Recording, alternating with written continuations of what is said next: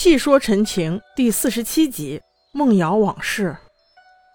魏无羡双目紧闭，脸上的肌肉都在颤抖。蓝忘机知道他已经陷入共情之中，十分惊讶。此时此刻，魏无羡附在聂明珏的头颅上，随着他的灵识，开始体会聂明珏和金光瑶相识的种种过往。话说，在许多年前，阿瑶还不是威风凛凛的仙都，她叫做梦瑶，是金光善见不得人的私生子。曾经，她拿着信物，千里迢迢的从云梦赶往兰陵去认父亲。可是呢，金光瑶风流成性，流落在外的儿子女儿一大把，根本就不肯认她这个娼妓所生的梦瑶，狠心一脚将她从金陵台上踹了下去。那么多台阶儿，一个一个的滚下去，那时她有多疼？从此，梦瑶孤身一人漂泊江湖。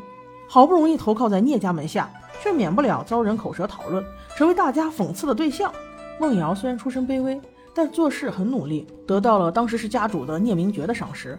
当聂明珏听到手下人乱嚼舌根时，他生气的怒斥众人：“英雄不问出处，你们说这些想死吗？”他还破天荒的收孟瑶为他的副将，让孟瑶有机会施展自己的本领。后来的事情大家都知道了，阿瑶为了一己私欲，在那次温潮来欺负他家的时候，他故意杀死了聂家的总领。还企图把这一切嫁祸给薛洋，不料这一幕被聂明珏发现了，这他才恍然大悟。想当初，孟瑶是故意在自己面前饱受屈辱，做出一副弱者的姿态，以此博取同情，借机上位啊！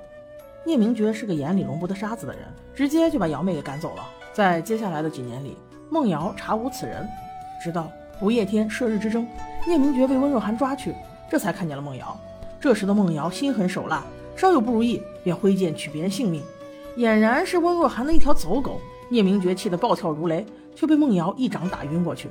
等他苏醒之后，却发现自己却躺在蓝曦臣的怀里。蓝曦臣说梦瑶是潜伏在温若寒身边的卧底，梦瑶也下跪苦苦哀求。聂明珏怒火中烧，但是还是念及昔日友情，不忍对梦瑶下手，饶他一命罢了。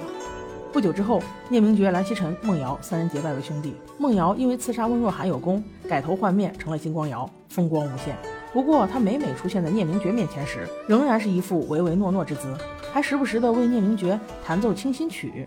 这样日子一天天过去，聂明觉的心性却越来越暴躁，而且肉眼可见的向走火入魔之事演变过去。终于这一天，当聂明觉得知金光瑶不肯了结薛洋的时候，他气冲冲的跑去兰陵，对着金光瑶兴师问罪。经过这么多是是非非，聂明觉已经认清了金光瑶的真面目。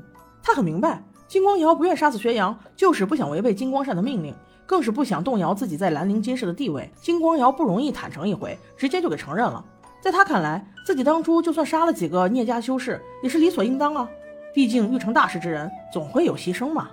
而且聂明珏刀下也有无数亡魂啊，你又有什么资格来评判我？聂明珏气得脸色通红，厉声质问金光瑶：“你为什么不能牺牲自己，偏要牺牲他人的性命？”金光瑶此时的笑容十分渗人，我怎么可能牺牲？哼，我的身份无比尊贵，牺牲我？你脑子有病吧？此时的金光瑶其实已经知道聂明珏时日无多，所以他现在倒是放肆的很。聂明珏勃然大怒，一脚将金光瑶踹到金陵台之下。金光瑶跌得头破血流，就像当年他爸踹他那次一样，但是他却不失优雅的又站了起来，只是此时的眼神冰冷的如同刀刃。聂明珏举起手中大刀。他正想大义灭亲，不料胸腔一阵剧痛，不得不捂住胸口。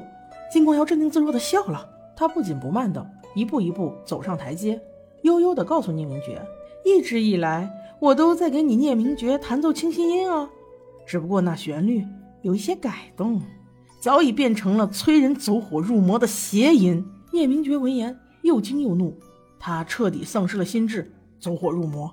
突然间，七窍流血。狂吼着，挥舞着霸下，想要杀死金光瑶，却根本摸不清金光瑶的方向。聂怀桑闻声，匆忙的赶了过来，却只见金光瑶伪装成悲伤的样子，紧紧的抱着聂怀桑，阻止他接近发狂的聂明珏。就在这时，金光瑶连同薛洋二人沆瀣一气，将聂明珏用锁链捆起来，打算将他制成傀儡。然而聂明珏还是拼命扭动着头颅，不肯听从摆布。金光瑶心一横，索性让薛洋动手杀了他。薛洋坏笑着，大刀一挥，聂明珏的头颅应声坠地，却一直不肯闭上双眼。纸片线终于从共情中醒来，惊得几乎站不住。还没等他缓过神来，金光瑶长驱直入，一剑刺了过来。原来此刻的金光瑶根本就没有放松警惕，他一直都等着纸片人现身。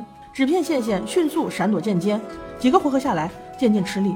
这时，他突然看见密室中随便的身影，他便冲了过去，站在剑柄上，希望自己的随便能助自己一臂之力。